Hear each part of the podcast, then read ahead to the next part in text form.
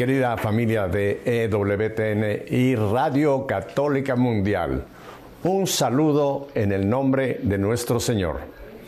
Bueno, gracias a la tecnología, puedo tener invitados que quizá en otras circunstancias no pudiera por la lejanía a, estas distancias que hoy día tenemos eh, por avión muchas eh, acceso, pero es mejor tenerlos directamente sin tener que volar, ¿verdad?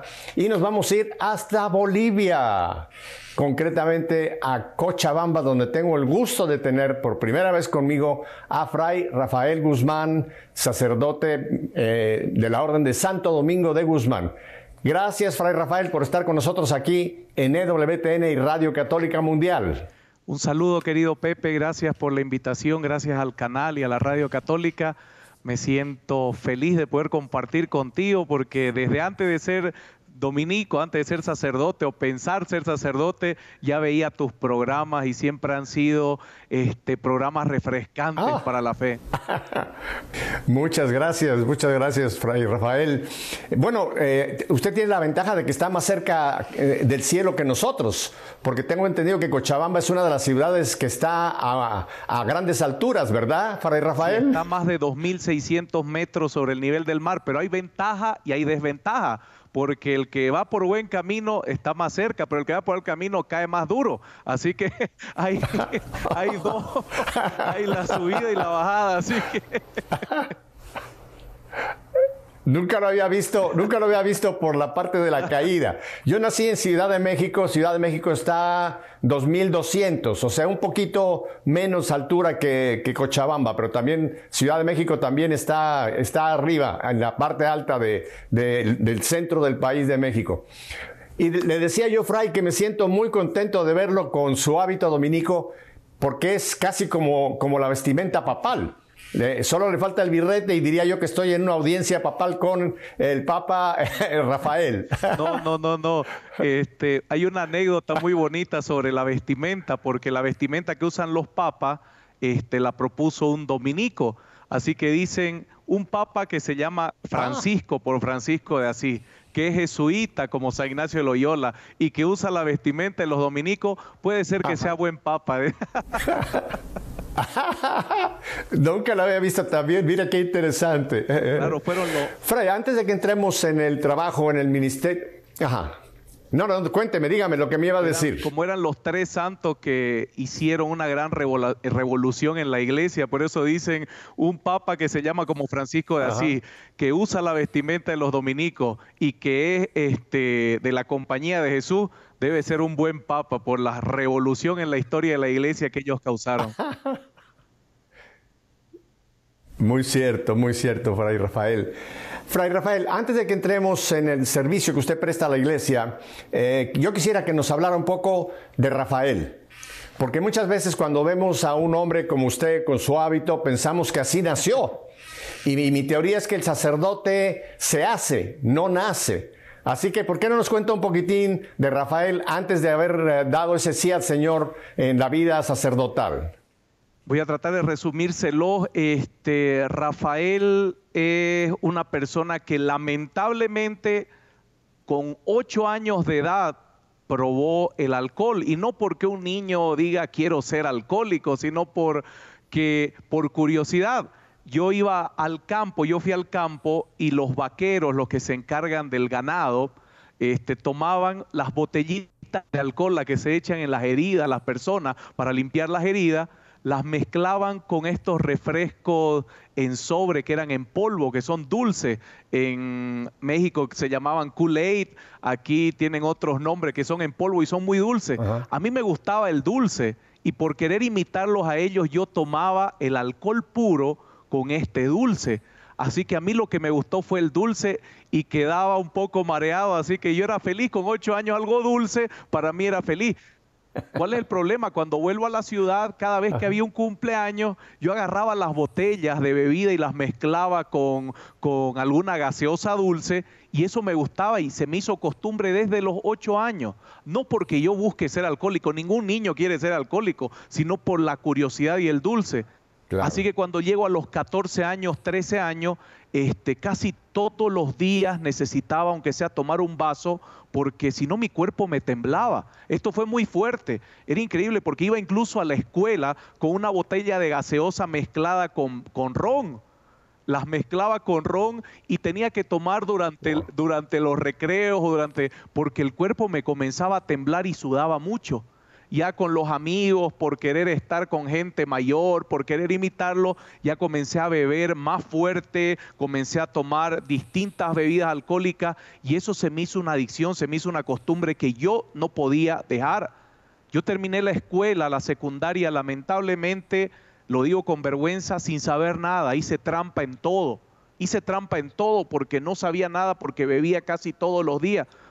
En medio de eso, mi madre enferma, los médicos la tratan, va de un médico a otro, especialista, gastamos en médicos, en medicamentos, en tratamiento, incluso este, entró al hospital, estuvo internada hasta que los médicos ya no sabían qué hacer y le dijeron, bueno, llévenla a su casa a ver qué sucede porque como que se lavaron las manos porque no sabían qué hacer. Mi madre perdía el conocimiento, le dieron una fiebre muy fuerte, gritaba de dolor porque el cuerpo le ardía. Y yo como estaba acostumbrado a beber, me hice muy egoísta. El, alcohólico se hace muy egoísta, no le interesa nada. Lo único que le interesa es lo que él hace y que los demás no se metan con su vida. Así que yo pensaba que mi madre fingía. Mire cómo el cerebro se daña de tal manera que yo pensaba que mi madre fingía. Y yo le decía a mi madre que se muera con tal de que no me fregue cada vez que iba a salir con mis amigos. Y verdaderamente mi madre se estaba muriendo es en ese momento cuando nos quedamos sin dinero, no teníamos a veces ni para comer por los medicamentos, que yo por beber comencé a robar cosas de mi casa y venderla, comencé a robar cosas de la escuela para venderla, o sea, hacía de todo por beber, que nos quedamos sin nada, llega Semana Santa y cuando llega Semana Santa la ciudad se queda tranquila porque todavía Bolivia, Santa Cruz, donde yo nací, es una ciudad que todavía se respeta los templos, se respetan las costumbres, las tradiciones este, católicas, así que la ciudad estaba vacía. Yo era desesperado porque no tenía dónde vender las cosas para beber, mis amigos se iban a una provincia, se alejaban de la ciudad para ir a beber y yo no tenía el dinero para hacerlo. Así que caminaba como loco por las calles, horas y horas y horas, caminaba como loco, desesperado buscando qué hacer hasta que encuentre una de estas personas que usted saluda en la fiesta, que no las conoce, no sabe ni quiénes son, pero en la fiesta usted siempre los saluda. Y me dice, ¿qué vas a hacer? Y él, este, yo le digo, estoy tratando de irme a beber con mis amigos, pero hay un retiro. yo digo, retiro, ¿qué es eso? ¿Qué, qué, qué es eso? Yo en mi cabeza, o sea, retiro, no entendía qué significaba es un retiro y de 300 personas que van, 200 son mujeres. Así que se me abrieron los ojos cuando me dijeron que de 300, o sea, dos mujeres para un solo varón. Así yo estaba feliz con eso. Esa era mi mentalidad. Así yo pensaba. Así que yo decía, si yo que no puedo ir a beber con mis amigos, voy a ir a un retiro, es porque varias muchachas van a ir a hacer lo mismo, quieren ir a pasarla bien. No, no entendía lo que era el retiro. Llego a mi casa, la veo a mi madre temblando en la cama y le digo, con tal de no ver tus mentiras, me voy a ir a un retiro. Así le dije, porque yo creía que ella mentía. Me fui al retiro y cuando llego al retiro nadie quería pecar. Todos lloraban, todos cantaban, todos participaban de la misa. Y cuando veo un sacerdote que comienza a decirle a los jóvenes, alaben al Señor, canten al Señor con toda su fuerza, y comienza a saltar, yo decía, ah, no, este hombre está loco van a disculpar mis términos. Mis términos yo los cuento como yo pensaba. O sea, era, muy distinto el Rafael ese al fray Rafael de ahora. Así que voy a decir no términos mal, malos, pero sí un poco fuertes.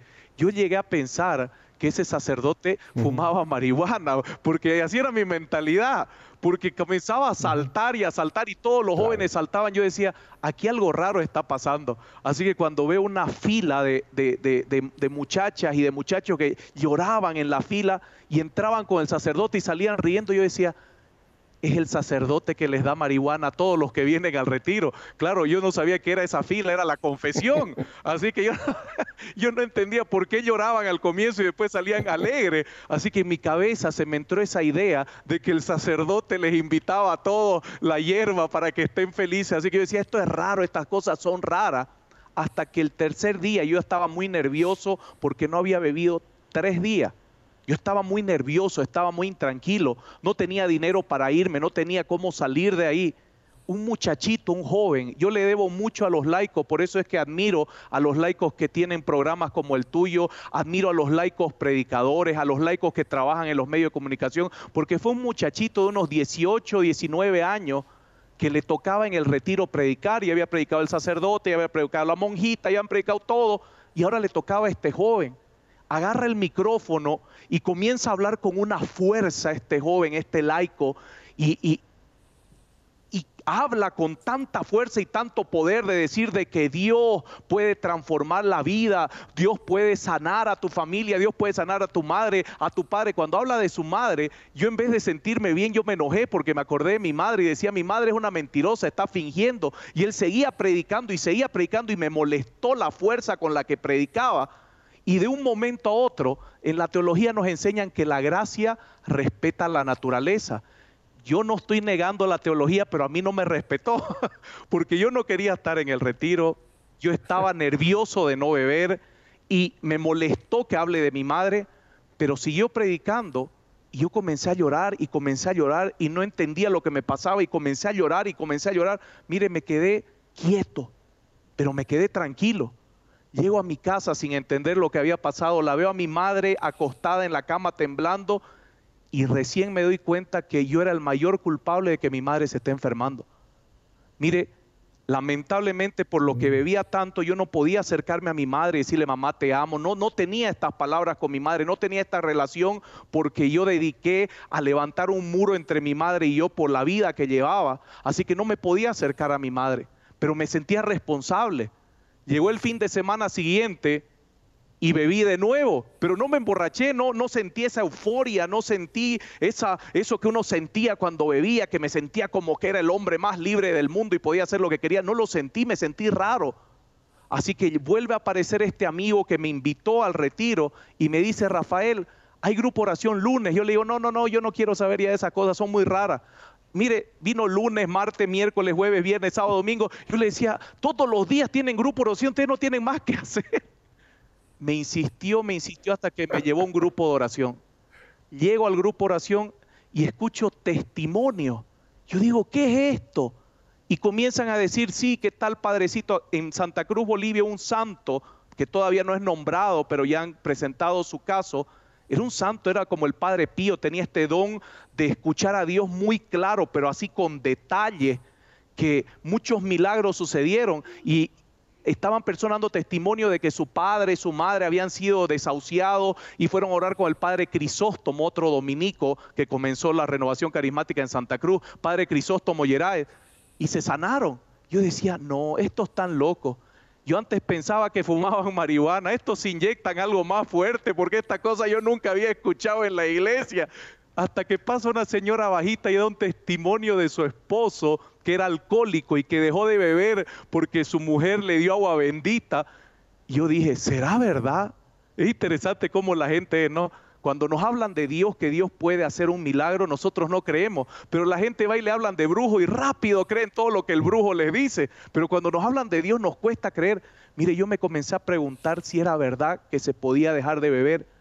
Llego a mi casa, me encierro en el baño, me pongo de rodillas y le digo, si es verdad lo que he escuchado, Señor, yo ya no quiero beber.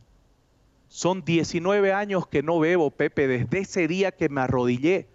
Desde ese día que me arrodillé, son 19 años, ya voy a cumplir casi 20 que no bebo, pero tuve una lucha muy fuerte. Dios nos da las herramientas, pero nosotros tomamos la decisión. Durante casi un mes todas las noches me venía un insomnio muy fuerte, me encerraba en el baño con unas ganas de gritar, me veía en el espejo y mi cara se movía. Yo dije, me estoy volviendo loco. Durante casi un mes de rodillas en el baño hasta que amanecía y dejé de beber hasta el gusto de las bebidas más suaves, no las soporto porque me producen asco.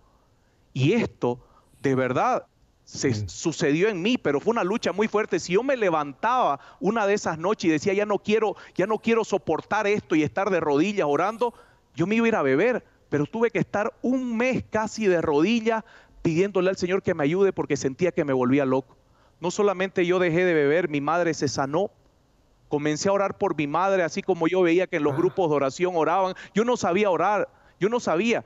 Así que yo comencé a orar como, como veía en los grupos de oración, yo comencé a orar por mi madre. Ellos decían que se sanaba muy bien, mi madre quiero que se sane. Mi madre se sanó hasta ahora, gracias a Dios. Mi mami está sana, es una mujer viva, alegre, que ahora tengo una relación hermosa. La relación con mi hermano se sanó. Y no solamente eso, yo entro a la universidad y entré con esa mentalidad antigua todavía de beber. Perdí todo el primer año casi de universidad. Cuando luego conozco al Señor, retomo y tengo que aprender a estudiar lo que no aprendí en el colegio, en la universidad. Terminé mi carrera, pude recuperar las materias perdidas. En dos semestres llevé hasta 11 materias. Imagínense, casi me vuelvo loco, pero pude llevarla con la gracia de Dios. Termino mi carrera, yo soy ingeniero ambiental. Terminé mi carrera de ingeniero ambiental y no solamente eso, me gradué en gas y petróleo, hice una especialidad en gas y petróleo y me contratan para trabajar en una empresa de servicios petroleros y en la cual ganaba mejor que todos los mejores alumnos de mi carrera. Y fuera de eso abro una empresa de importaciones con este amigo que me llevó a los grupos de oración y una chinita. Abrimos una empresa de importaciones para traer motos desde China y traer otras cosas. Eso fue lo que hizo Dios con mi vida. A mí en la escuela me dijeron, Rafael, usted no sirve para nada.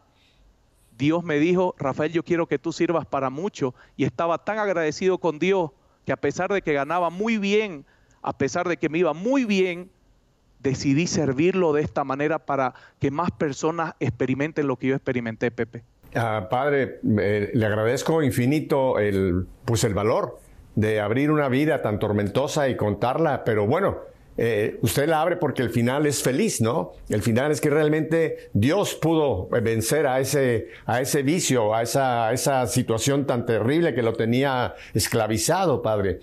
Déjeme hacerle dos o tres preguntas solamente complementarias. Eh, usted no ha mencionado a papá. Eh, obviamente, no sé si estaban separados su papá y su mamá, nos ha hablado de la enfermedad de mamá, pero de papá y más hermanos, ¿cómo era la composición de la familia, Fray Rafael?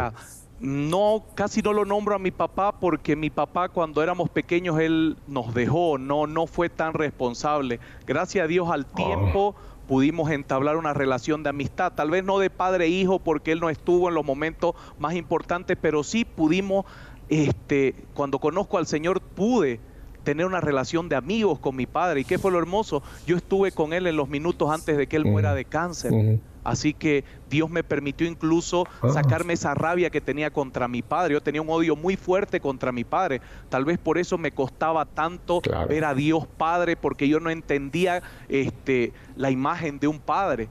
Dios me permitió por su gracia disculparme con él, incluso en la hora de su muerte, este, oré con él, le pedí disculpa, lo disculpé por no haber sido más responsable en su momento, pero nos reconciliamos totalmente. Eh, nosotros somos 10 hermanos, 10 hermanos, Pepe, pero este, mi mami se casó tres veces y mi papá se casó dos veces, así que la suma de todos los hermanos son 10. Este, los hermanos de papá y mamá somos dos, Alberto y yo, que es con el que me crié y con el más cercano, con el que antes peleaba y que ahora gracias a Dios tenemos una relación hermosa con mi hermano. Es una historia grande, por eso trato de resumirla. Ajá. No, pero bueno, ya con esto ya, ya tenemos el cuadro completo. Pero qué, qué hermoso ese detalle también que al final del caminar de su padre por esta vida, pues pudo haber esa, esa reconciliación, ¿verdad? Lo que no se hizo por muchos años se pudo hacer en los momentos finales. Y qué bien, padre. Ahora déjeme, yo soy muy preguntón. Ya, ya ha visto usted mis programas y sabe que a mí me gusta ah, preguntar muchos detalles. Eh, eh, esa decisión de dejar esa carrera profesional, esa eh, situación ya económicamente muy, muy buena que usted tenía, ¿en qué momento, cómo es que, cómo es que oyó el llamado del Señor al sacerdocio? Porque muchos jóvenes eh, se preguntan, bueno, ¿cómo, ¿cómo un sacerdote oyó una voz como en el tabor? ¿O alguien le dijo, el Señor te llama a ser sacerdote? ¿Cómo escuchó usted el llamado a la vida consagrada como en el sacerdocio, Fray Rafael? El llamado es tardío porque yo entro casi a los 26 años. Eh, yo estaba tres años trabajando en la empresa en la que estaba y viajaba mucho. Y en esos viajes me tocaba ir por segunda vez o tercera, no recuerdo, a, Lima, Perú. Y ya había ido antes fuera de la empresa, pero también este, voy con la empresa. Y cuando voy a Lima, Perú, eh, tenía ese deseo de conocer el lugar donde vivió San Martín de Porre. Y como yo estaba en la costa, ir al centro de la ciudad era muy lejos y los del hotel me decían, no vaya, es muy peligroso, no vaya, eso, el centro es muy peligroso. Yo de verdad, yo nunca, yo siempre fue muy arriesgado, hacía muchas tonteras con mi vida, por eso le digo, la historia es muy larga. A mí me han puesto el revólver tres veces en la cabeza, Pepe, y yo me creía Superman, pensaba que las balas no iban a entrar, creía que era de acero, por lo que andaba tan mal en la vida Así que yo dije, no, no hay problema. Me fui al centro de la ciudad con un colega y ni bien llego a la puerta del convento donde estuvo San Martín de Porres, comienzo a llorar. Y voy recorriendo el lugar, nos van mostrando el lugar donde él estuvo, donde pusieron a los enfermos. Y sigo y se me, y se me aguaban los ojos y yo decía, ¿qué me pasa? ¿Qué me pasa? Hasta que nos muestran la cruz, que en la película muestran que él la dibujó con el dedo, pero hay una cruz de madera y, me, me desarmé. Y yo dije, ¿qué es lo que me pasa? ¿Qué es lo que tengo? Decía, qué miserable. Llegué al hotel, estaba en un, hotel de lujo. Yo decía, tanta gente sufriendo y un hotel de lujo, tanta gente con hambre y yo comiendo cosas caras. Íbamos a comer a distintos restaurantes. Y uno que fuimos en, en, en Lima, en, eh, cerca de Miraflores y San Isidro, que se llama Los Delfines, que es un restaurante y es un hotel que la plataforma donde usted come abajo están unos delfines, como una piscina grande.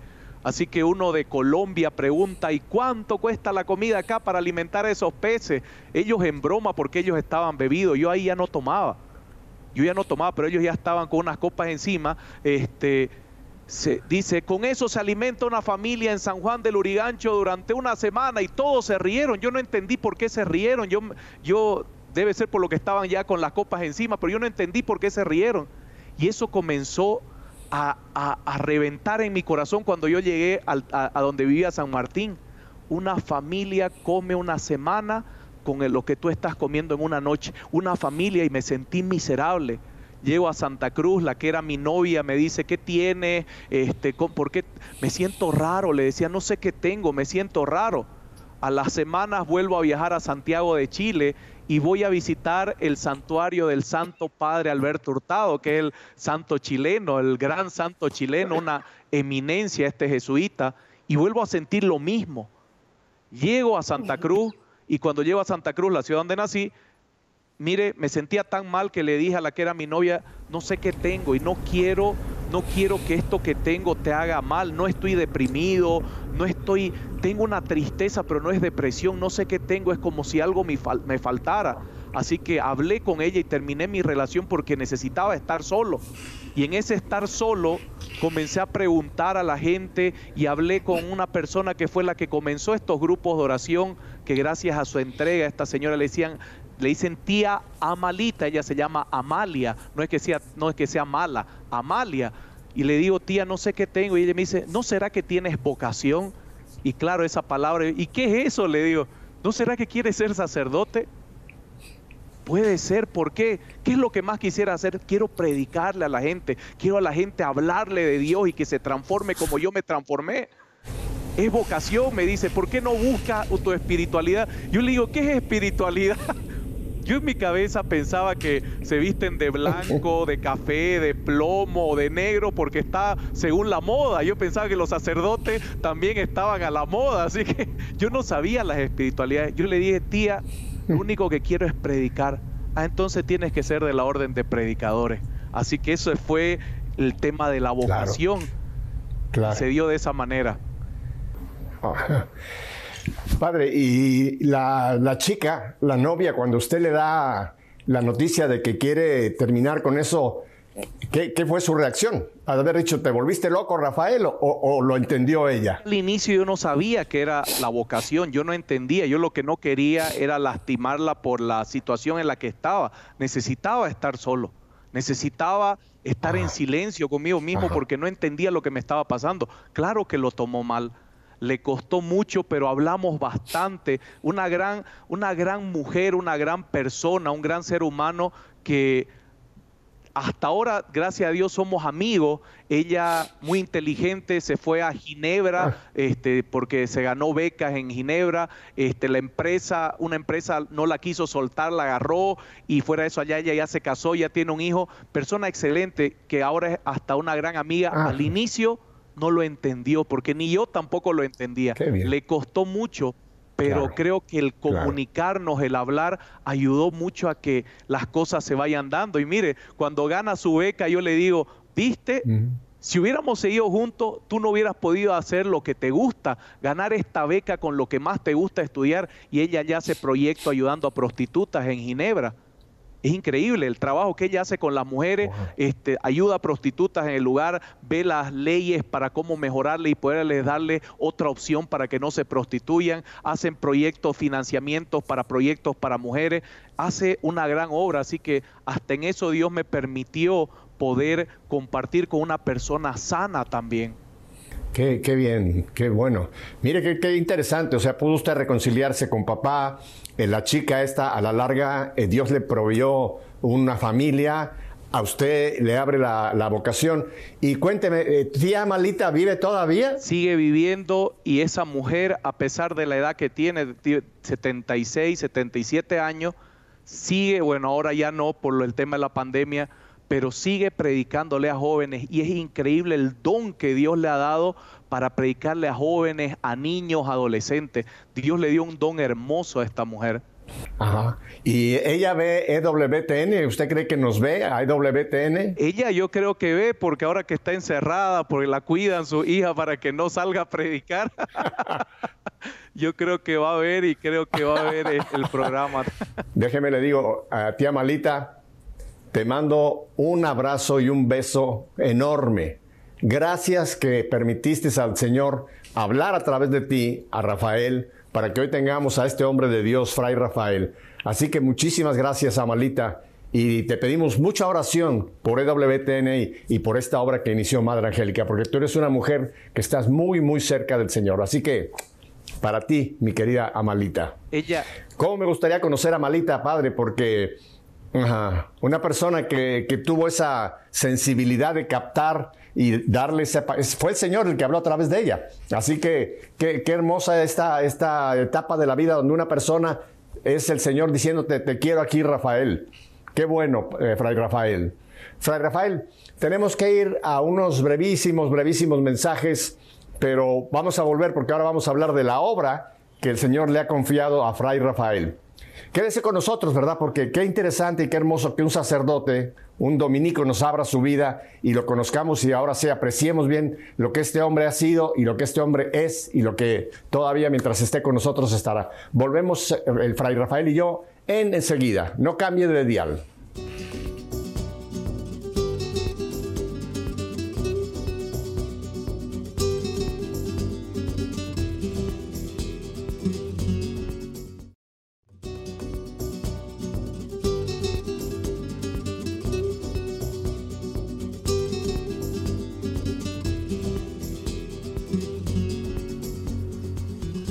Pues seguimos en Cochabamba con eh, ahora nuestro querido, porque ahora ya lo consideramos ya parte de la familia, al habernos contado parte de su vida, con Fray Rafael Guzmán allá en Bolivia.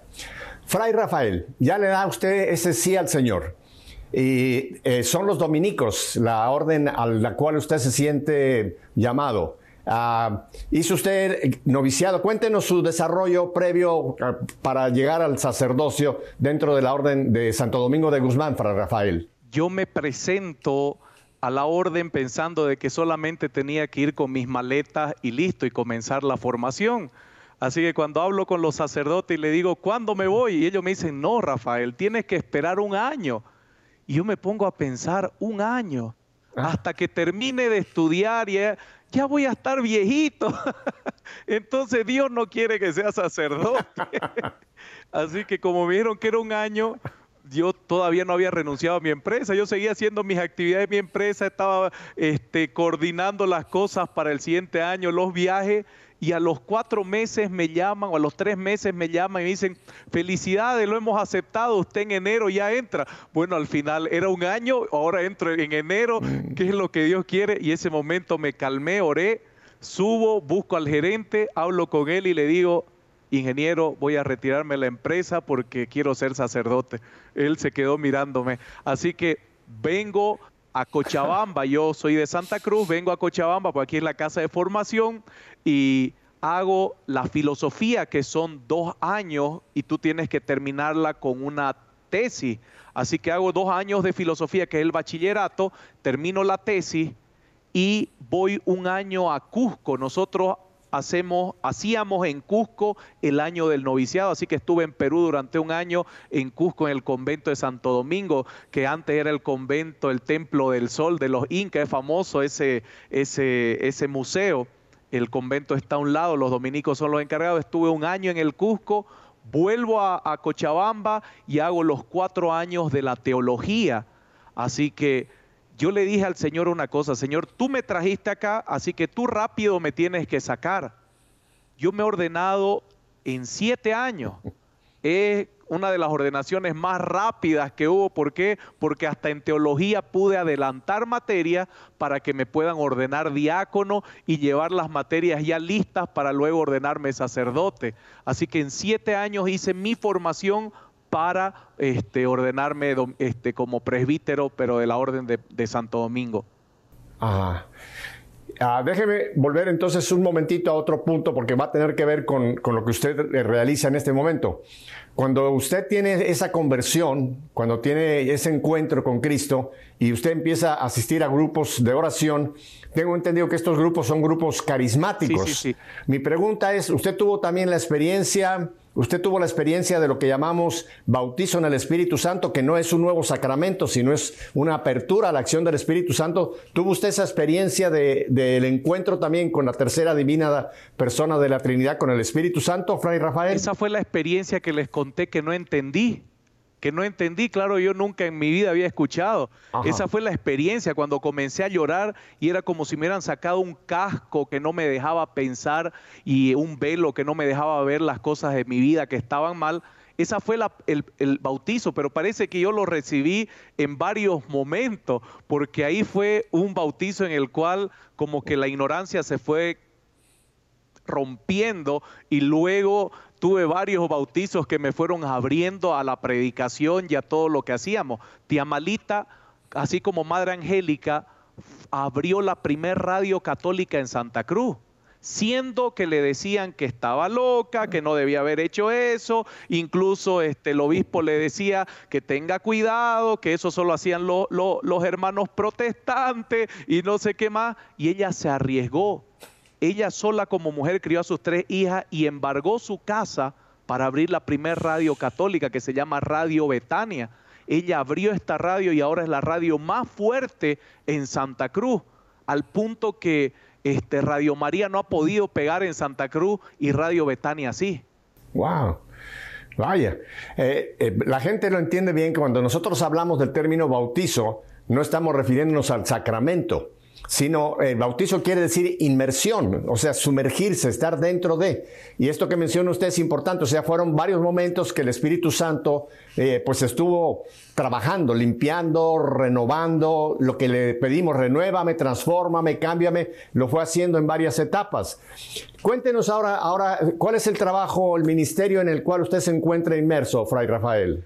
Gracias a Dios al haber tenido esta experiencia en esta comunidad que era una comunidad abierta a estos proyectos. Yo llego a Cochabamba y fuera del ministerio de estar trabajando en una parroquia, ayudando, me nombran director del centro carismático, que es donde yo estoy, el Centro Católico Carismático este, San Martín de Porres. Me nombran director, pero fuera de eso, mm comienza el tema de la pandemia y qué es lo que comenzamos a hacer. Este, en plena pandemia, viendo que la gente estaba muy desesperada, la gente estaba deprimiéndose en casa, comenzamos a transmitir las Eucaristías, comenzamos a transmitir prédicas, pero la gente en la noche eran los momentos más duros. Las noches eran más duros y estaba cansado de ver programas, de ver películas, la gente necesitaba esperanza, así que abrimos como un canal, pero en YouTube Abrimos como un canal de YouTube, este es el set, este, ahorita solamente se ve una esquina del set. Abrimos un canal de YouTube donde era la biblioteca de esta casa, tumbamos todo, deshicimos todo, armamos un set y comenzamos a transmitir programas como el Club de la Fe. Y le pusimos Club de la Fe para que la gente se sienta parte. Y en las noches teníamos este programa los fines de semana y comenzamos con 700 personas que participaban las dos horas y media de programa que tuvimos la primera vez porque orábamos, este, compartíamos fe, compartíamos testimonios, compartíamos todo hasta que fuimos mejorando el programa y ahora ya es un programa que se mantiene todos los viernes a las 8 y 30 de la noche. El Club de la Fe ya ha mejorado el ser, mejorada la programación, mejorada las entrevistas y todo lo que hacemos, incluso las ediciones y todo lo que se hace para evangelizar a la gente en medio de la pandemia.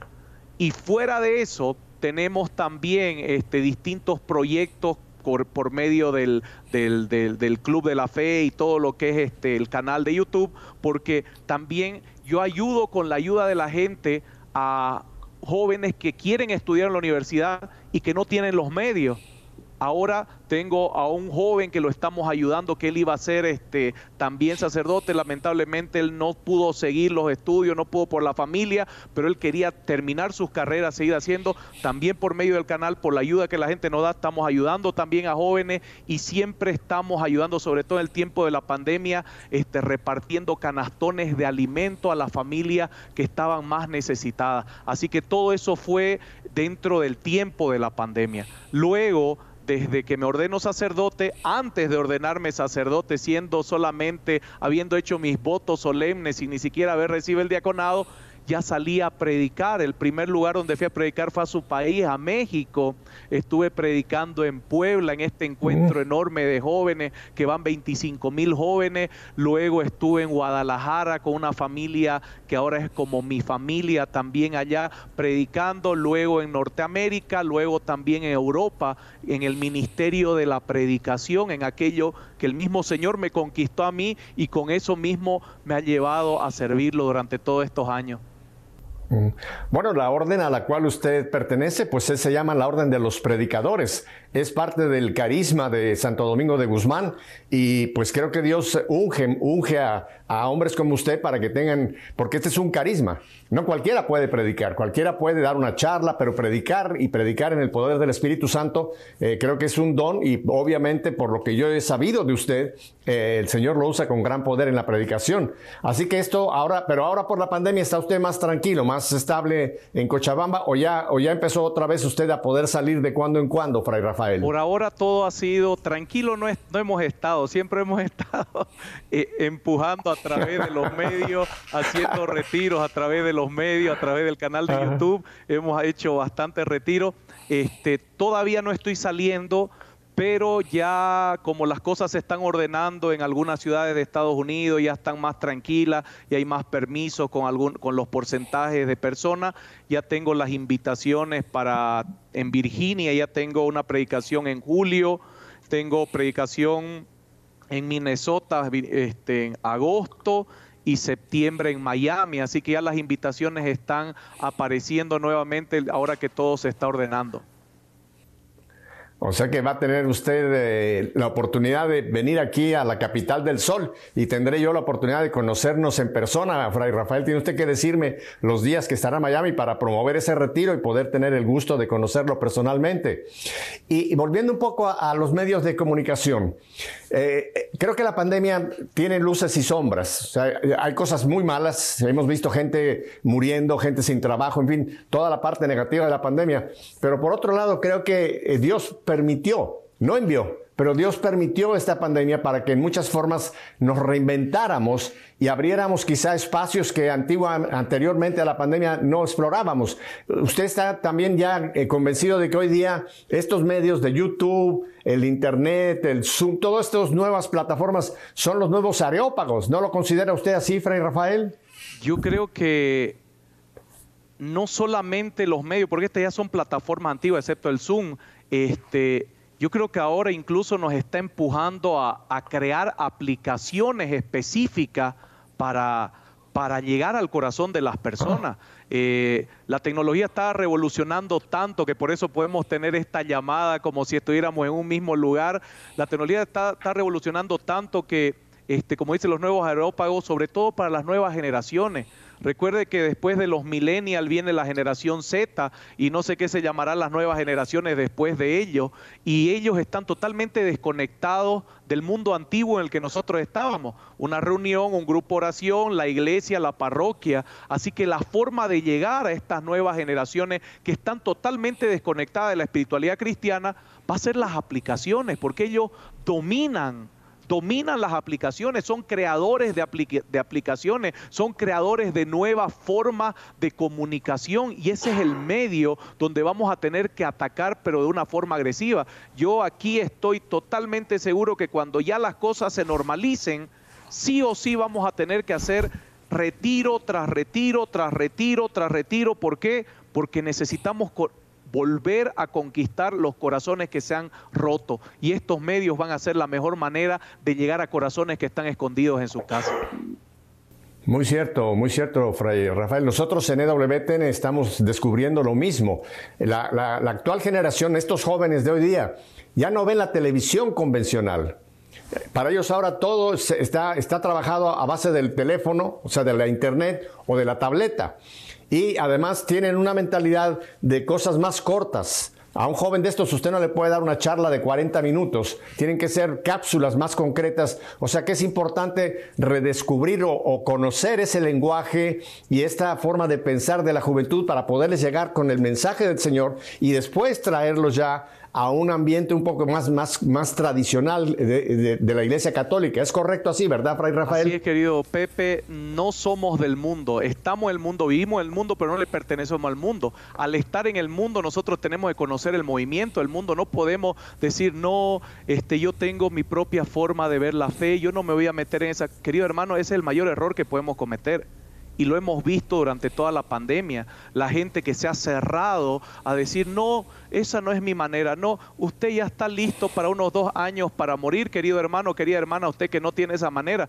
pero vienen millones de personas que esa va a ser la manera de llegar a su corazón y que usted no lo vea no quiere decir que ellos no lo necesiten. Recuerde que Jesucristo fue el primero y ahí Fray Nelson hizo una analogía hermosa, otro dominico, un hermano de Colombia, hizo una analogía hermosa. Fray Nelson nos mostró una analogía de hace muchos años en la cruz, de cómo la cruz es el nuevo teclado de las generaciones ahora para llegar a los corazones. Porque mientras más lo clavaban a Jesucristo pensando que se deshacían de él, era como que eran las teclas que se apretaban y se apretaban para llegar a más corazones en el mundo. Ah, qué interesante. nunca lo había pensado de esa manera. Es cierto, es cierto. Eh, San Pablo lo dice, con los griegos me hice griego, con los romanos me hice romano. O sea, nosotros tenemos, el mensaje no cambia. Esto es importante dejarlo porque mucha gente dice que tenemos que nosotros adaptar el mensaje al mundo. No, el mensaje es el mismo. Nosotros tenemos que el mundo adaptarlo a ese mensaje, pero entendiendo esas nuevas, esas nuevas situaciones, esos nuevos areópagos. Porque si no podemos caer en un error que en cierta forma han caído algunos episcopados, estamos viendo Alemania en este caso, ¿no? Que han querido adaptar el mensaje al mundo y creo que ese es un grave error el mensaje no cambia, el mensaje es el mismo, pero la forma en que lo presentamos. Pablo habló muy diferente en, Éfeso que en Atenas. Son dos discursos muy diferentes, sin embargo, el mensaje era el que él quería transmitir. O sea que tenemos que tener esa, esa sensibilidad de inculturizar el Evangelio, pero no cambiar el Evangelio. ¿Verdad, Fray? Así es, querido hermano. Y mire, mire, mire de hermoso, este, ahí, ahí de verdad que tiene que haber nuestra fuente nuestra fuente, o sea, el inicio de, nuestra evangelización es la cruz de Cristo. Mientras no nos salgamos de ahí, no vamos a errar en la doctrina.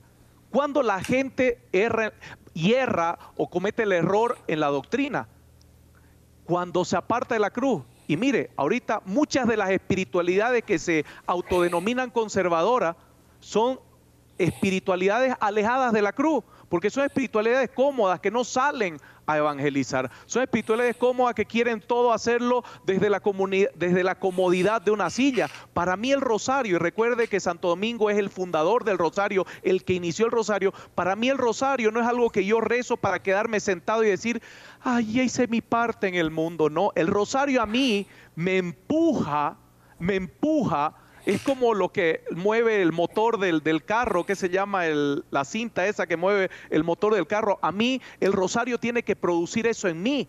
Tiene que moverme a evangelizar y a buscar los medios. Muchas espiritualidades ahora que se autodenominan tradicionalistas están alejándose de la cruz porque no quieren incomodarse. Y si nos alejamos de la cruz, ahí nuestra espiritualidad comete errores dentro de la doctrina. Claro. Mire, usted lo conoce muy bien y yo cada vez que tengo oportunidad lo menciono porque nos ven muchos catequistas, eh, sacerdotes, alguno que otro obispo también. Hay ese documento que es, es desconocido para, para, para, muchos de nuestra gente dentro de la Iglesia Católica, sobre todo latinoamericana, que es el documento de Aparecida. En el documento de Aparecida, que es el plan pastoral para toda América, no solamente fue para Brasil, sino para toda América, firmado por el Papa Benedicto entonces, en el número 278 está el plan y dice claramente que tenemos que empezar por el querigma, el anuncio de Cristo, el querigma. Después vendrá la conversión, después vendrá el discipulado, después vendrá comunidad y por último la misión. O sea, el que es evangelizado se convierte en evangelizador.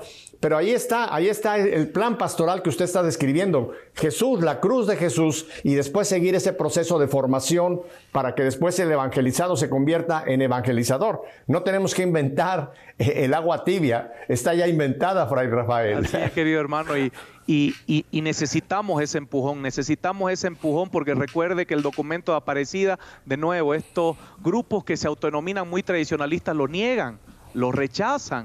Y no tiene nada de insano, ¿eh? es, es una santa, santa revolución que es volver a los orígenes del cristianismo, no es otra cosa, no es este, no, que eso fue promovido por la teología de la liberación, mentira, mentira, totalmente distinto.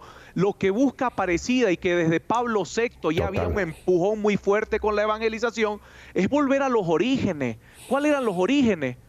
Ser capaz de llevar el anuncio hasta ser mártires. Pero a mucha gente no le gusta eso. A la gente le gusta sentarse y desde su silla decir, ya hice mi parte. Querido hermano, volver a los orígenes del cristianismo siempre ha sido la renovación de la iglesia. Cuando la iglesia se olvida de los orígenes, vuelve a los tiempos en los cuales entró el oscurantismo en la iglesia. Y, usted lo ha dicho, eh, Pablo VI, ni qué decir San Juan Pablo II, su famosa llamada a la nueva evangelización, nueva en su ardor, nueva en sus métodos, nueva en su expresión. Después Benedicto, y ni qué decir el Papa Francisco, que nos ha dicho hay que salir, hay que ir a las periferias existenciales. Hay que dejar de balconear, de estar viendo desde el balcón la procesión. Tenemos que salir. Es la iglesia que tiene que salir a la misión que el Señor le encomendó. Cuando Jesús asciende, Padre, cuando Jesús asciende, ¿qué nos dice? Vayan, vayan hasta el último rincón. Y tenemos que seguir cumpliendo esa gran comisión que, como usted ya lo ha dicho, en muchos sectores de iglesia se ha convertido en la gran omisión. Queremos que la gente venga acá y como usted dice, tranquilitos, aquí los esperamos. No, mire, hay una anécdota, eh, no sé si usted la conoce, que cuando es eh, eh, nombrado Papa, el Papa Francisco Bergoglio, a los pocos días se reúne con la diócesis de Roma con sus obispos auxiliares, en fin, porque él es obispo de Roma, por eso es papa.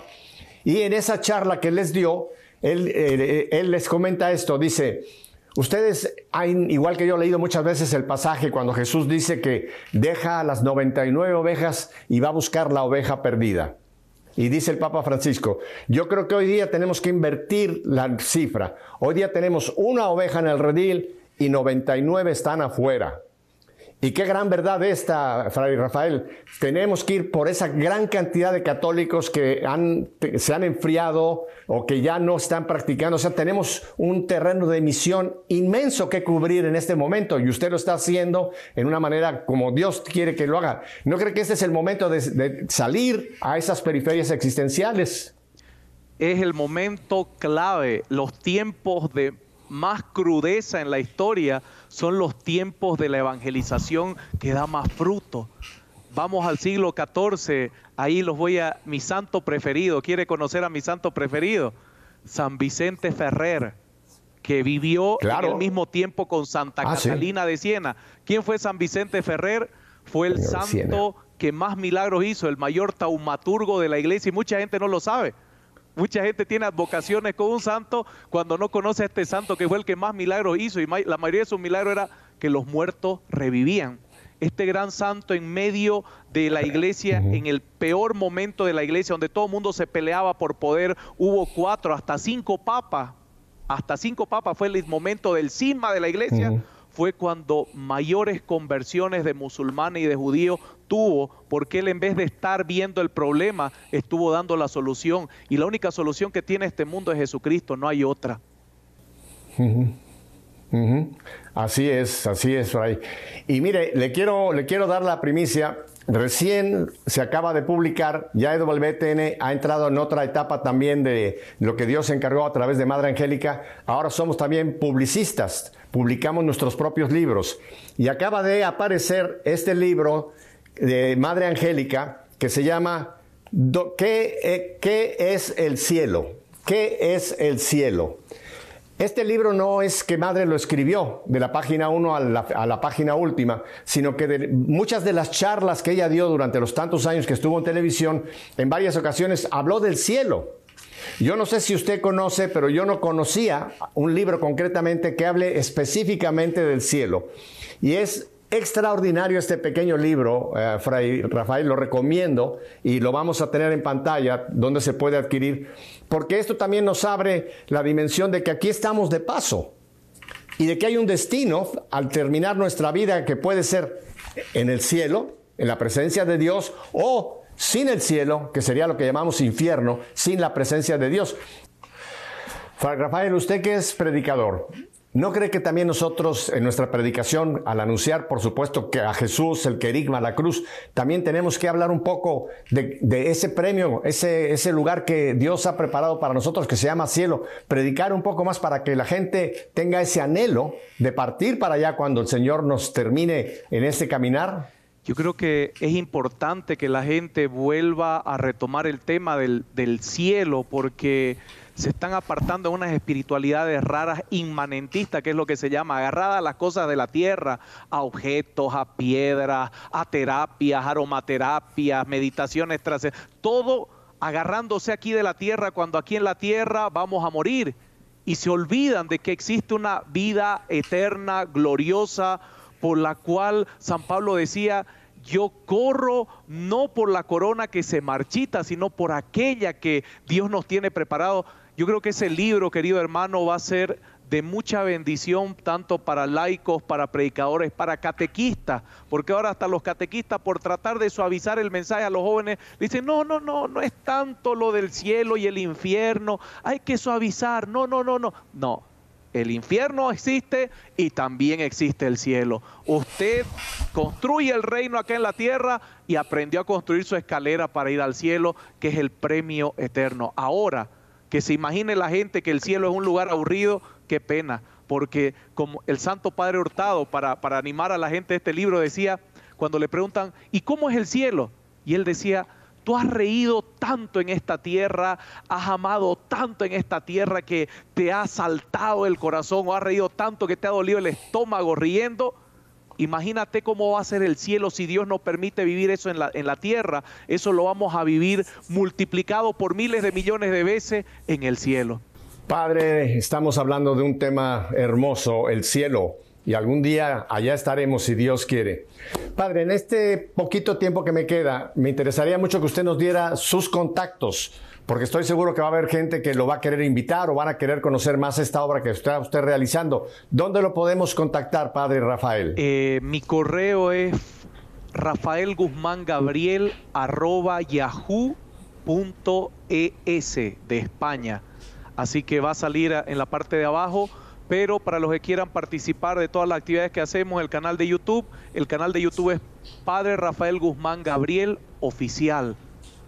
Padre Rafael Guzmán Gabriel oficial. Ahí pueden ver todo el material que tenemos para que el Señor siga llevando la palabra a todos los rincones. O sea, para la gente que es lenta en, manejar estas nuevas tecnologías, el canal de YouTube es Padre Rafael Guzmán Gabriel oficial, todo, junto. Hay una línea intermedia. Y ahí está todo el material que tienen ya. hay una línea intermedia, no sé cómo se llama, al, al medio, levantada, no me acuerdo cuál es el nombre, pero va a salir en la parte de abajo. guion, guion medio. Bueno, padre, pues quiero, quiero agradecerle muchísimo eh, el que haya estado con nosotros, que lo tenga nuevamente en un futuro no muy lejano para que sigamos hablando de toda esta importancia de la nueva evangelización.